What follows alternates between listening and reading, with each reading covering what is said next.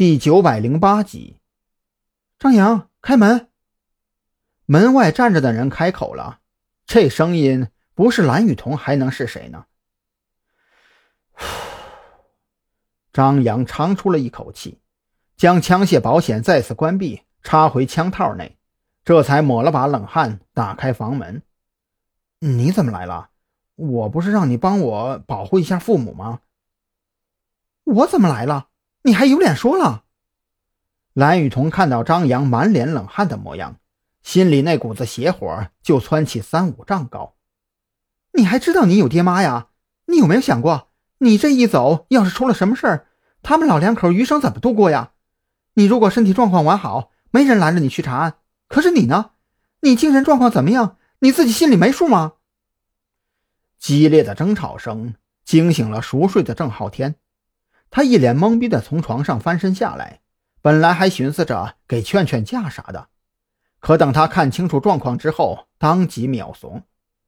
呃，那那啥，呃，张哥呀，你们俩坐下慢慢聊，我出去抽根烟。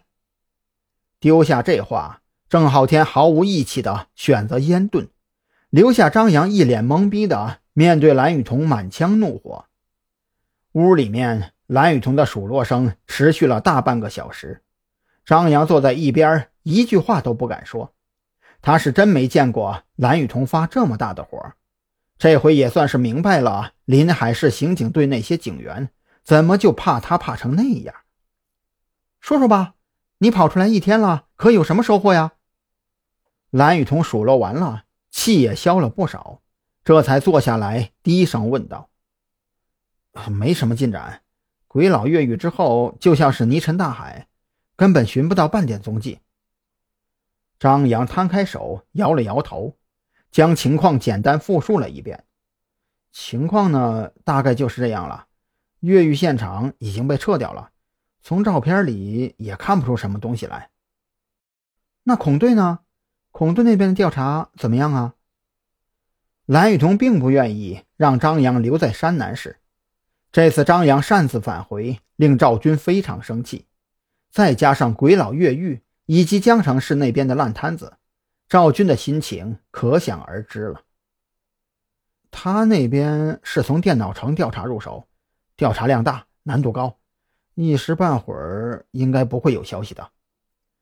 张扬嘴上没说，可他心里根本就没指望孔森那边先查出什么东西来。要知道。光是挨个跑完所有有能力拿到高端电脑配件的店铺，都需要至少三四天的功夫，更何况最后所得的信息还需要进一步汇总和筛选甄别，这又需要大量的时间打熬。有没有结果，我管不着。我已经接到赵队的命令，这一次必须带你返回临海市。